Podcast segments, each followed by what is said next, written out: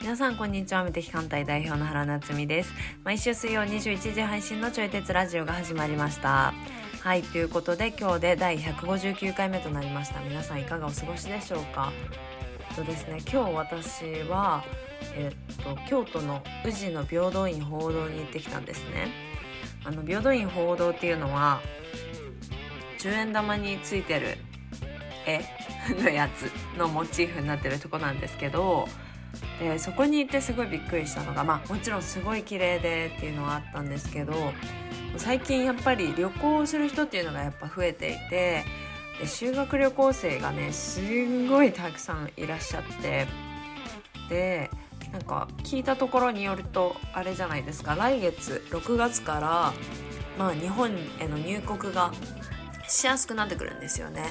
だから結構この観光地である私の住んでる京都っていうのもやばくなってくるんではないかみたいなことを考えてちょっと焦っておりますはいそう私なんか休日の京都が怖す怖すぎるっていうかまあ人が本当に多いからゴールデンウィークもずっと引きこもってたんですけどちょっとこれから自分の住んでるところがねどうなっていくんだろうっていうのをまあ楽しみでもありちょっと自分も気がかりでもありますはいそれでは今日のテーマをお話ししていきます嘘みたいな怪しい水を買った話信じてない人に効果が出ない理由疑いの気持ちは現実になるなどといった話をしておりますちょい鉄ラジオは唯一の自分に向き合うきっかけになるラジオという立ち位置で発信をしていきますので聞いてくださる皆様が何か考えるきっかけになったらと思いますそしてお相手は教育業界でご活動されております佐伯和也さんですそれでは本編スタートです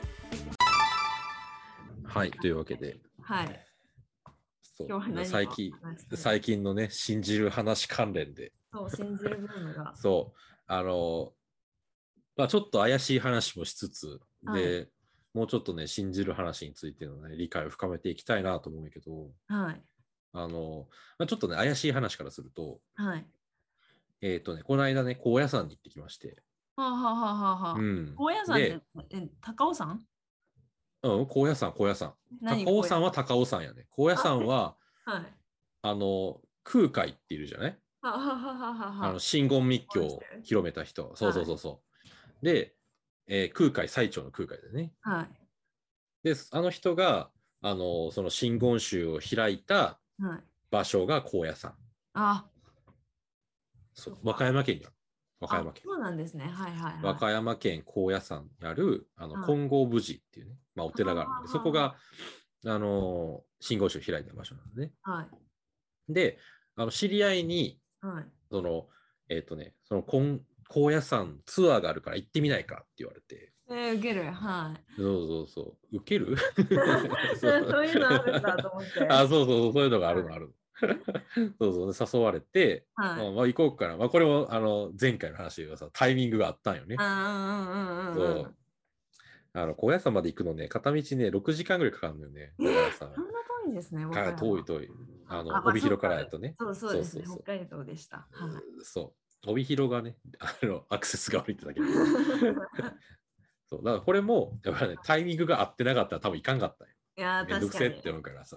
タイミンそうグでもなん悪かったねなんかね、行こっかなと思って行ったんよね。はいで、あの、そこの、まあ、その高野山ツアーはすごい良かったね、なんやけど、はいえっ、とね、そこのさ、こう、1泊2日で行ったんやけど、はいその宿泊施設がね、湯の里っていうね、はいあの、まあ、温泉旅館でいいのかな温泉施設があって、はいで、あの、俺そこに誘われた時に、うんなんかね、その、オリエンテーションみたいなのあったの。まあ、こういう感じの、当日こんな感じでやりますよ、みたいなさ、ズームで説明会みたいなのがあって、そんなのあるんですね。はあ、いそうそうそうそう。あなんか結構気合入ってるな、みたいなね。はで、なんかね、そのオリエンテーションの時とかから、いあの、なんかね、お水の話が出てくる。い。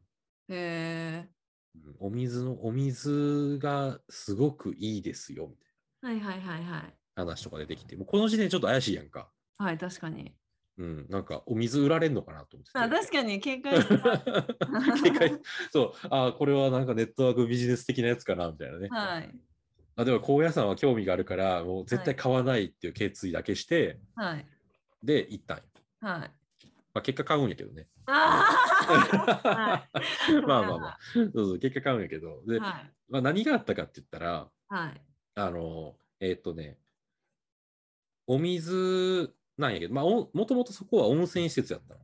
はい。あ温泉てか今も温泉施設なんやけど、うんうんうんあの、で、そのもともとその始めた人は、その温泉を、温泉施設を健康ランドかなはい。温泉がある健康ランドを始めたくて、はい。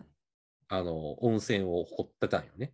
えので、たま、で、それで、まあ、温泉が見つかって、ー、はい。で、そこに健康ランドを作ったんよね。はい。で、最初はそれだけやったんやけど、はい。その温泉に入りに来た人がなんか、なんかねすごい良くなっていくの病気とかはい。はい。なんかそういう。いうやつね、はまあ、い。よくある話じゃないですか。うん。うん、ですごい良くなっていくからはい。なんやろうと思ってうん。でえーっとねその温泉のお水をスプレーのボトルに入れてレジの横に置いてたんだってえー、でそれをあの買っていく人とかがいてうん。で、うんとね、そのオンボトスプレーのボトルを例えはばいその、なんか調子悪いところとかにこう吹きかけたりとかするとうん。なんかね良くなるみたいなはい。はい。はい。でそういうなんか噂とかも広まっていったよ知る人ぞ知る温泉宿みたいな感じはい。はい。はそうでなんやけどあのこれ誰でも良くなるわけじゃなくって、い。はい。えなんかねー、よくよく良くなる人と良くならない人がきっぱり分かれてたんだってはい。はい。はい。でこれ何かって言ったらはい。あの言ったらもう完全に良くなると信じ込んで使った人は良くなるんやけど、あー、ボソーでもなんか。はい。その良くなった人から聞いて、はい。えー、なんなのそれ怪しいみたいな、お俺がちょっと真偽を確かめに行ってやるわみたいな。っはい。はい。はい。はい。ていう疑いの気持ちを持って使った人には全く効果が出なかったのって。えってなったから、そこのあの宿ではー、はい。あの、そのスプレーのね、ボトルを何の説明もなく販売してた。はあ、はあ、はあ、はあ。こういう効果があったよとか、こういうお客さんがこんな風に良くなりましたよとかっていう情報は一切なしにして、はい。あのレジの横にポンってボトルだけ置いて、はい。で、金額だけ載せとくみたいな。はい。っっていうか、何の説明もなく置いてた。はで、それで買っていく人に、あの、ななんで買われるんですかみたいな聞いい。てね。うん、うん。で、あなんか、あの、これ良くなるって聞いたんで、とかさ、ちょっと疑いの気持ちがある人には、いやはい、あの、これ買わない方がいいですよ、みたいな。ただの本当、ただの本当お水なんで、そんな効果ないです、みたいえー、はい、はい、はい。な。って言って、なるべく買わせないようにしてたんやけど、はい。でも本当に信じて買ってくれる人には売ってたみたはいはいいなはい感じだったよね。うんだから全然、あの、売る、売るつもりがなく売ってたみたいな感じ。うんうんだったんで。ね。そうで最初はなんでそんな風に効果が出るのかっていうのは本当になんか信じる気持ちがあるかないかぐらいしか分からなかったんやけどはいでもなんかあまりにも不思議なことが起こるもんやからはあの科学者たちが目をつけてい。受ける。はい。そうであのその温泉の調査をさせてくれませんかみたいな。はいはいはって言って来たんい。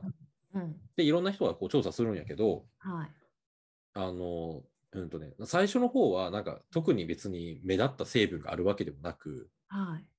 そう。なんかね、なんでもなんか、なんか効果は出るから、なんか理由はあるんやけど、でもなんか科学的な調査をしても全くわからんかったみたいな。へえ。そうでもなんかさ、霊能者が来たりとかさ、そういう怪しい人たちが来て、はいあここのお水はすごいですみたいなっていう言葉だけ残していくみたいな。へえ。で、相変わらずそういうすごい効果とかが出るのよね。うん。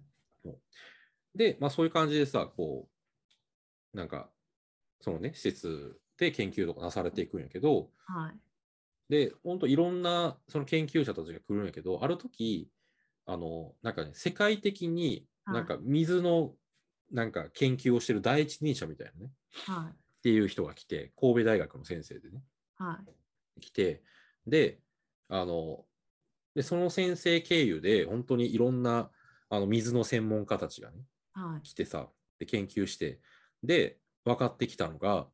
あの、えーっとね、その、水、今まで、その例えうんば薬とかさ、うん飲み物、食べ物とかって、はなんか一般的な、こう今までの科学の考え方だと、い。はうんい。と、なんかそのものに含まれている成分がはい。すごくいい作用を起こしていると思われてたんだって。ああ、確かに確かに。そうはいそうそう。だから成分が多ければ多いほど効果も高いみたいなね。うんうんうんうん。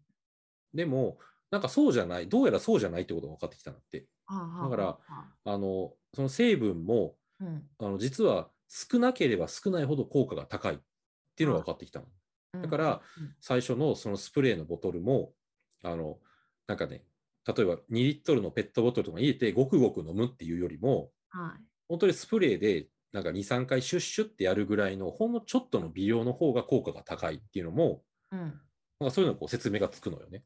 えあのでしかもその成分がいい働きをしているわけじゃなくて、ー、はい。まあ、成分にはそのいい、なんかもちろん効果はあるんだけれども、うんうんそ。のいいいい効果を人体に伝えてくれるはい。あのメッセンジャーが必要なのよね。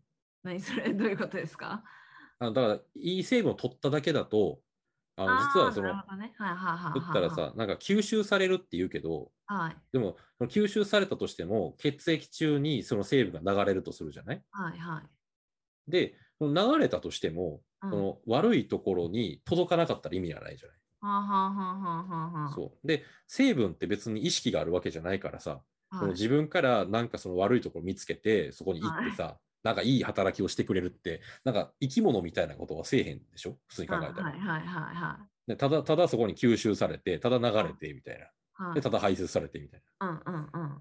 感じだけど、でもそこに、あの、だからその成分の持ってる情報っていうか効果をうん伝える役割が必要なのよね。うんはあはあはあでそれが水だっていうわけ。へえ。そうで、そのお水が、水ってさ、体内になんか70%ぐらいあるっていうじゃないはいはい。で、こう体内の結構いろんなところにあのまんべんなく分布してて、はい。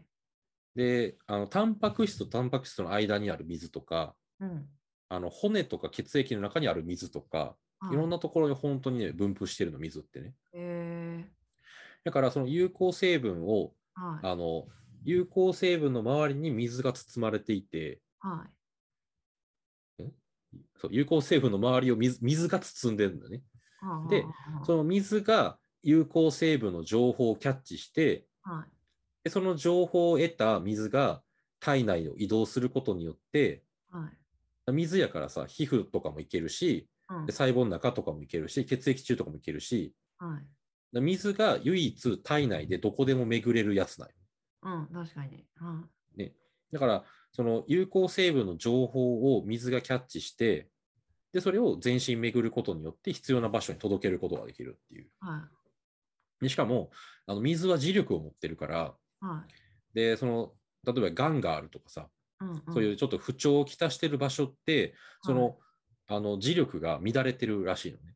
はあはあはあだからプラスとマイナスのバランスが乱れてるから、はいだから、それで水が持ってる磁力がそこに引き寄せられていくうーん。ことによって、有効成分を必要な場所にこう水が届けているんだって。はいはいはそうそう。っていうね、あはいの、感じで、まあ、そんな感じで、こう、水に関するいろんなことが、い。はい。あの、その、湯の里っていうね、温泉宿の協力によって、いろんなことが分かってきたんだって、そういうのもね。はいはい。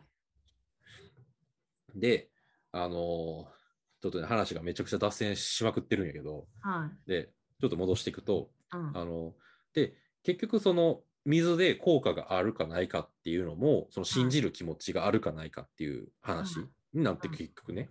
はい。で、その信じる気持ちがあるかないかによって、はいそ。の体の中の水のバランスが変わる。ほうほうほうほだから、こう、これは効果があるんだと思って、薬とか、そういう水とかさ、飲んだとして、う。はいそ。したら、あの、ちゃんとその効果があるんだと思うところに、うん。道が開かれるから、ちゃんとこうはい有効成分が届いていくんだけはどあ、はあはあでも、信じてない人って、はなんていうかな、こう体の中に、い。はい。こう、うんとね、その道が閉ざされるというか、その磁力のね、バランスが乱れてるから、そこに届かないようになるんだって。え、ちなみにそれって、そうのん、湯の里の水限定の話じゃなくて、あ、それは、あの、アクアフォトニクスっていうね、水、はい水の研究ね。はいはいはい。そうそう。で、その湯の里の水は、なんかその、えーっ、とね、その、情報を伝える、えっと、機能がすごく優れてるっていう。はあはあはあことはらしいあはあはいはいはい。うんで、 だから、その、えっ、とね、その信じる気持ちを持って、はいその水を摂取することによって、はいなんか、えっ、とね、自分のその良くない部分が良くなったりとか、はいあのいい状態がキープできたりっていうことが起こってくるみたいな話なのね。はいはいはで、なんか、なんか自分でも話して思うんやけど、なんかこの話って一応科学的に研究されてる話ではあるんやけど、いはい。やっぱなんか怪しい部分を出ないような気がするんだよね。はあはあはあうはん、怪しさは幾分か含んでる話やなとは思うんやけど、あ。はい。そうそう話しながらね。うん。でもこの話めっちゃ面白いなと思って、個人的には。はい。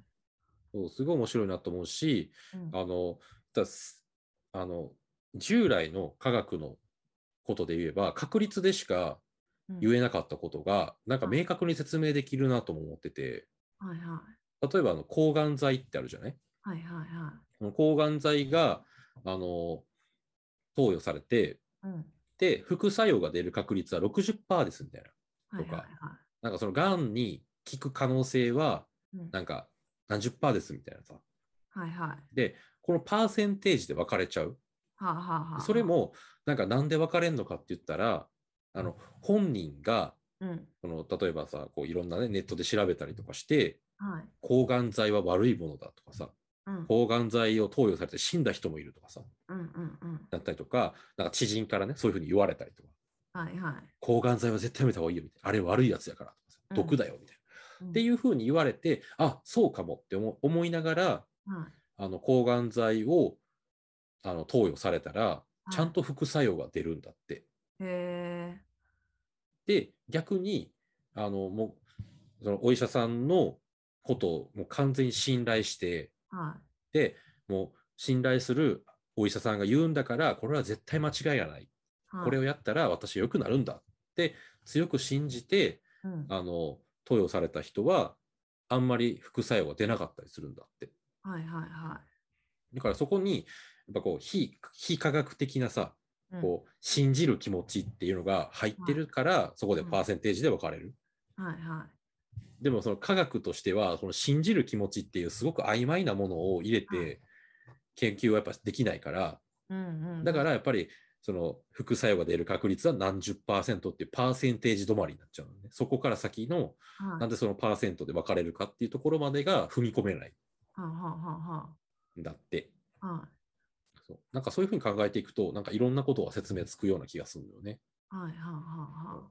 だから結局、その、なんていうかな、自分にとっていいものって、うん。その、摂取するもの自体が、例えうばん薬とかさ、水とか、うん。食べ物とか、まあ、運動とかもそうやと思うけど、何でもそうやけど、なんかそういう対象のもの自体が持ってる良さが、自分にいい影響を与えてくれるんじゃなくって、はそれをいいと信じてるから、いはい。良さを自分から引き出してるっていう感覚の方が近いんだなと思うのね。うんうんうんうんうんすごく効く薬があったとして、うん。はでいそれもいいと思って飲めば、その薬から良さを引き出すことができるんだけど、はいはい。でも悪いと思って飲めば、その良さを引き出すことができずに、はい。でも必ず副作用が出るから、副作用だけ残るっていう結果になるんだと思うね。そしたはらいは、いああ、やっぱりこの薬効かなかったんだってなる。うんうんうん。は疑いの気持ちが現実になるみたいなね。いはちょっともう一個話していいさらはいにちょっと。でで、これと同じことが、例えばコーチングとかにも言えると思うんだよね。い。はいはいはだから、あのこれは気候のあの先生が書いた本に書いてあったんやけど、い。うんその、えっ、とね、気候も効果のある気候と効果のない気候っていうのがあって、はい。で、その気候の極意、もう相手にちゃんと影響を与えるような気候の極意って、はい。その気候する側、気候師の方が、はい。その気候に対して全幅の信頼を置いているとき、うん。もう気候は完全に素晴らしいもので、これはもう、あの、なんか人を救うみたいなさ、はいはいはもうい。絶対にいいものなんだっていうのを一分の隙もうん思わずにやった気候はちゃんと伝わるんだって。はい。うん、だからコーチングするときとかもさ、はい。そのコーチングがいいものだと思うから、うん。やっぱコーチングの効果が発揮できるわけで、はいはい。でもコーチングはこういうの無理なんだよねとか、コーチングってなんかいまいちなんだよねと思いながらはい。やってると、まあそのコーチングやったとしても、なんかあんまり振るわずに、なんか、ああ、やっぱりなんかコーチングってこういうところができないんですよね、みたいなね。はいはいはい。みたいなこう結論になっちゃう。うんうんうん。だからやっぱ自分がこの信じて、うん。うん。はい。何をするにしてもね、信じてやるっていうのが、あの何かを摂取するときもそうだし、はい。その何かのね、スキルとか技術を使うときもそうだし、道具とかね、うんうんうん。なん、かあらゆるところでうまくいくのかうまくいかないのか、効果があるのかないのかっていうのを、はい、あの、なんかはっきりと二分するんだなって。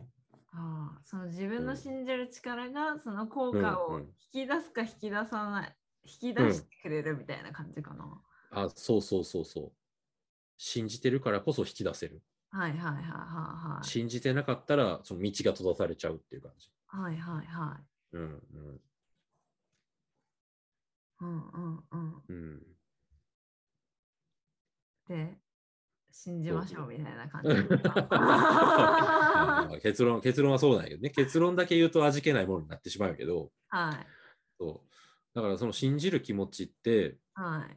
あの、だそれぐらい、なんか、あの、いろんなところに影響を及ぼしてる。はいはい。人生全体のね、何をするにしても。だからなんか私たまに思うのが、うん。それが正しいか正しくないかっていうのは一う旦ん置いといて、うん。やっぱ信じてる人にとってはそれが真実,、うん真実じゃないですか。うん。うん。だからなんかつうん強い、信じるって強いなって思います。だから例えば、ねあじゃあうん抗がん剤の副作用があるのかどうかっていうのも、うん。うん。それを感じてないだけかもしれないし本当にないのかもしれないしっていうのは厳密に言うと分かんないけど、うん。でも私はなん私にはそんなのないみたいなうん思ってる人って、まあ感じないことも可能になる可能性もあるじゃないですか。そうだね。ででなるとでもそれうん感じてないっていうのは本人にとっての真実だから、うん。うん。で私はこうなんですっていうのも本人にとっうんてうんの真実でめっちゃパワフルじゃないですか、言葉に。うん。うん。うん。だからなんか信じてる人の言葉とか、まあ持つ力みたいなのは、うん。なんか効果とかもいうん。もすごいく影響を与えるだろうし、うん。そうじゃない部分においてもなんか影響を与えるなっていうのは思います。そうね。はい。あ結局こう世界って信じる気持ちで作られてるんだなって話で、はいはあのなんか自分のその認識の外側の世界っていうのは、なんかうん俺らがさもう体がに体に制約があってい。はい。で五感を通してでしか世界を認識できないから、うん。だから実際自分のその認識の外側の世界だからなんか真実というかさ事実としての世界っていうのは、うんどう頑張っても認識ができない人間である以上ははい。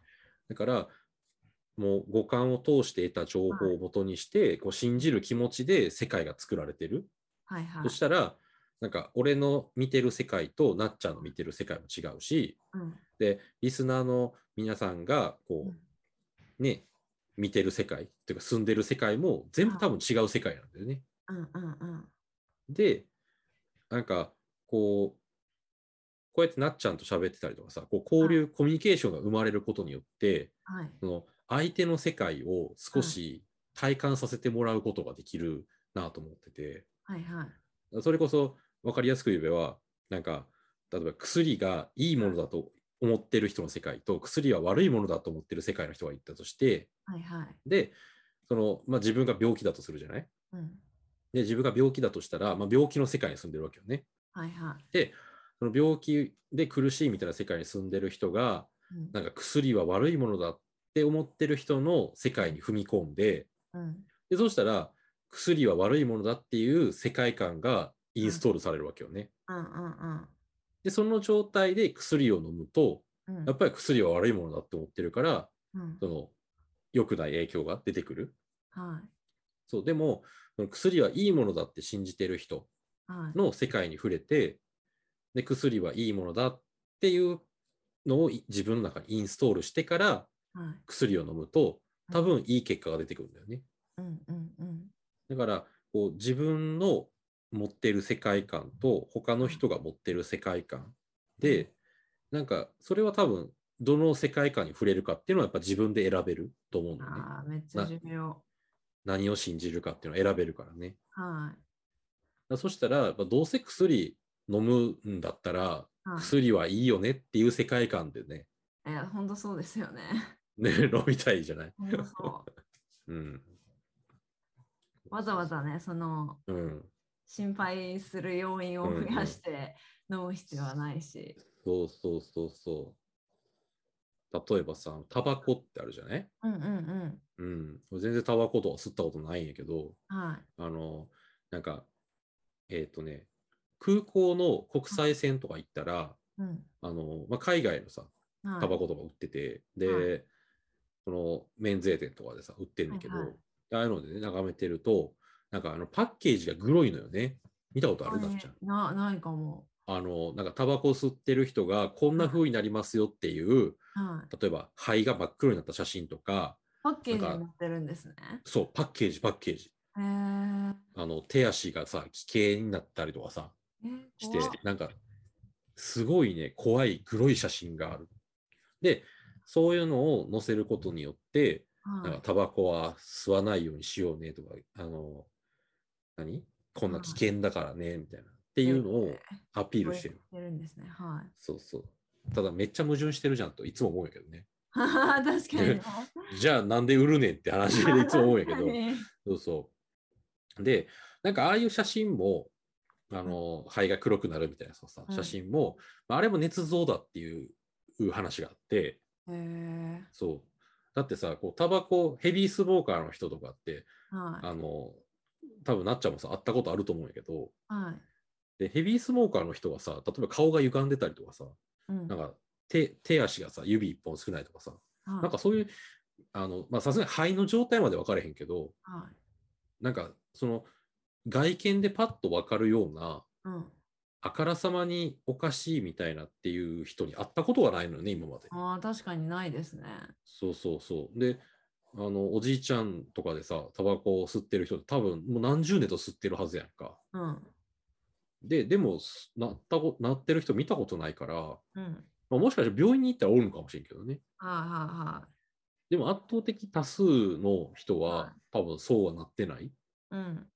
ていうのとかを見ると、あのパッケージ捏造だっていう話も、ああ、はい確かにそうかもって思うし、はい。で、例えばその肺が黒くなるみたいな話も、うん。あの、なんか肺に、そのタバコの成分が付着するとするじゃない。うん。で、肺が黒くなるってことは、そこにこう蓄積していくってことでしょはい。で、でもこの蓄積していくってことは、うんなんか俺らの肺、はい。あそのタバコ吸ってる人の肺っていうのは、うん。こう、言ったら新陳代謝を起こさないっていう前提が必要なのよね。はいはい。だから細胞が入れ替わらないっうんうんていう前提が必要で、まあそれって死んでるってことよねって話で、うん。うん。俺ら生きてる以上はさ、必ず細胞って新陳代謝を起こすから、はそう、だから、その新陳代謝をしてるっていう、い。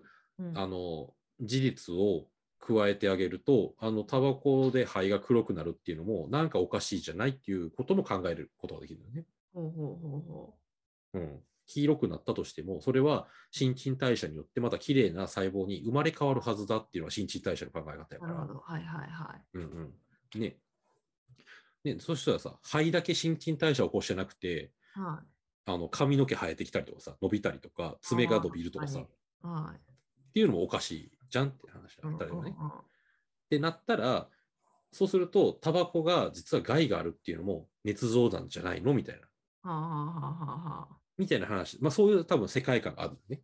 あはあはって考えたら、タバコが害に害があるっていうのも、い。うんあの、多分世界観、ね、害があるっていう世界観で住んでる人と、あーあのは、害はないよっていう世界観、あれは捏造だみたいなね、世界観で生きてる人がいて、あはい。で、これも多分自分で選べるんじゃないかと思うんだよね。ああ、確かに。だから害があると思って吸ってる人はちゃんと害が出てくるし、はい。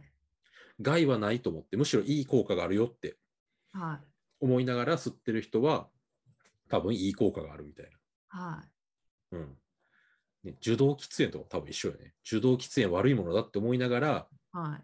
周りの人の煙を吸ってたら多分悪くなる。確かに。うん。けどあれ自も動そうじですよね。うんダダイエットで、え、こうんれ食べたら太るって思うのと、食べても太んない。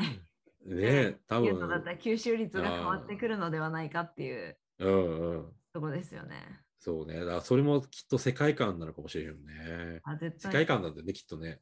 うん、ある。うでも思うのが、ん。うん。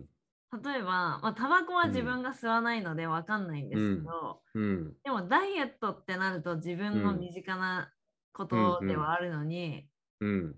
なんでこうも吸収していく世界を選んじゃうんだろうみたいな、うん。うん。なんかそれねをなんかうん。応用しながらうん。なんかできたら面白いのになと思いつつ、そうよおそらね。く私は無意識で吸収するであろう世界観を選んでるんだろうなとも思いつつ、そうね。 はい。そうそう。だからそこになんかね、アプローチできるはいようになると、はいすごくいいのになって思あそうですよね、確かう。に。ね。ううんん。そうなんね。かダイエットはある種のなんかうん思考実験みたいな感じでうんうんうん問題はできそう。うん。ね、ちょっといろいろ模索していきながら、はいうん。また気づいたことがあったら、ちょい鉄ラジオでもシェアしたりとかね、そしなうがでら。すね。ちなみになんやっていできそたいねの水をかか買わないから買ったまでにな変わったんですかああ、そうやね。 その話になる えっとね、その、その水って、まあ、言ったら信じる人だけが効果が出るっていう話。だから、はあの、その、湯の、湯の里側の人が、はい。えっとね、商売系を出したとき、例えば、はその、まあ、外からやってきた人がさ、これ絶対売れますよって言って、はい。で、あの、じゃあっていうことで、その、水を送ったんだって。そしたら、はいはいもともと透明だった水が、その先方の方にね、届いた時には真っ白に濁ってたんだって。はい、あえそう。だからそうしたら売り物にならないよねって話になって、結ー局、はいその商売の話はことごとく断ち消えていったんだって。はいうん。なので、あのもう、それでその湯の里側の人が、あ、これは商売系出したらダメなんだなと思っうんて思ったらしくって、はいでそれでその水をあの積極的に宣伝したりとか、はいあの CM 売ったりとかするっていうことをやめたんだって。うんうんだからその湯の里にあの泊まりに行った時にもあうのん一応その水の最新研究についてうんは教いえてくれるセミナーはあったの。はいやけどその中で、まあみえっとね、水をじゃあ買ってくださいねってみたいなっていうのは、はいそういうあのオファーは一切なかったのね。はいはまあ、水のセミナー聞いてるからあ水すげえんだとは思うもちろんね。いはいそうそうほんでじゃあいざ水買おうって買いたいなってやっぱ思うからはいちょっと興味が出てくるからね。はいはで、買おうかなって思った時に、このね、水がね、すごいお求めやすい価格だったの。あそう。あ水さ、さすがに1本100円とかじゃないけど、あはい500ミリのペットボトルで200円ちょっとあへえだったら試だからそんしてみたいってななの。るそうそうそう。でしょはね。あので、さらに、いはいあの、そこのね、温泉の水を、はいあの、汲めるサービスがあって、はいで、これ、ポリタンクを買うんやけど、はいポリタンク1000円で買って、はいで、これもホームセンターでさ、20リットルぐらいのでっかいポリタンク1000円ぐらいで売ってるから、はでしかも湯の里特製じゃなくて、その辺のホームセンターのポリタンクなのね、これ売っているの、はいはいはいはいで、で、そこに、あの、送料がかかる。はいあの送ってもらったからね。ああ、なるほど。はそう。で、和歌山から北海道までの送料ね、い。はい。 2200円で、まあまあするんやけど。はい。で、この水を汲むサービスでかかっった費用ってそんだけなの。水がただなの。へえ。そう。だから、あの、ちゃんと商品化されてる水も買ったら200円ぐらいだし、はい。で、水を汲むサービスに至っては水タダだし、うん。で、まあ、他の水グッズとかもあったんやけど、まあ、それはも、なんか高くて1000円、2000円とかうん。だ。だから、なんか試そうと思った時に結構気軽に試せるし、はあの、むしろなんかかなり良心的な価格やと思ったから、い。はい。あこれは、なんか言ってることほんまなんじゃないかなと思って、ええ、はいはいはそうで、買ってみたっていう次第でございますね。い。へ え。そう。だからこれでね、なんか水1本1000円とかしてたら、はいさ。すがにちょっと、これはもう、お金儲けでしょって思うんやけど、は目い。的がね。はそうい。そうでも、なんか本当に純粋に、その水のことをね、よいいと思ってる人たちなんだなと思って、はいはいはいそうそうそうそう。だからそこになんか横島な心とかね、はあの、あったら水が白く濁ってしまうから、経験上。いなるほどなそうそうそうなんかでこう、うん第三者、ま、何も知らない第三者から聞くと、うんうんいやそれも含めてブランディングなんだみたいな あ 本当のところはよくわからないうんけ ど、そう、うん、なんかでも信じる力だなって思いま した。 そうそう結論そう。あそうよ、もう、あらを探せばいくらでも疑うポイント出てくるからね。はいそうそう。だからそういうのを、あの、一旦置いといて、はいで、自分が、じゃあ何のためにその水を買うのか、水を使うのかみたいな。っはいていう、しっかり目的を設定した上で、はやっぱそこ設定してるなら、もう疑う気持ちとかは手放した方がいいと思うね。い。いや確かにね。うん、疑いながらね、あの、ゴールに向かってったって多分、速度が落ちるだけやと思うから。うんうんうん。ね。うん。なので、一旦疑う気持ちを手放して、うんまずはね、言ってることを信じてやってみようと思って、はいそうで、そのお水も買ってみて、で、今、ねはいちょっとずつ試してるところなの。えー面白い。 は、そうで、まだね、試試し始めて2日3日がなんやけどは ちょっとね、また、あの、皆さんにね、自信を持って語れる話はあんまないんやけど、 面一応白ね、いそのことふあったよって感じですかね。そう一応ね、2日3日の体感としては、はいあの、なんかね、俺の肌ちょっと乾燥しやすくて、はいで、ずっとね、足の指の間がすごいか乾燥しててさ、痛かったのよはい。ね。うん。で、皮膚科に行ったら一応水虫ではないっていう判断で、うんうんうん。で、やっぱ乾乾燥して、はいで、痒くなってるんですねって、乾燥性湿疹って言われたのね。はいでそこが、あの、えーっとね、その皮膚科の先生から言われた通りの、そうんの、石鹸で洗うといいよみたいな。ボディーソープとかやめてね。って言われたのをやっても、あんまり良くならんかったのよね。はそう。で、それで、その、試しに湯の里の水をシュッシュってやってみたら、いはい。今のところ2日、2日、3日経ってるけど、全然痒くなってない。へえ。なので、今のところ、すげえいいじゃんって思って る。え だーからこれが 1, ヶ作っ月、ていただいて、 ね。えーどうなるか楽しみですね。ね、またちょっとそれもね、報告させてもらいます。はいはいは人体実験、ねい。いや本当。 ういやん。私はこの話聞いてやっぱた、うん食べるとき意識しようって思いました。うん。ね、いいものをいいものだと思って食べると、きっといいことが起こるはず。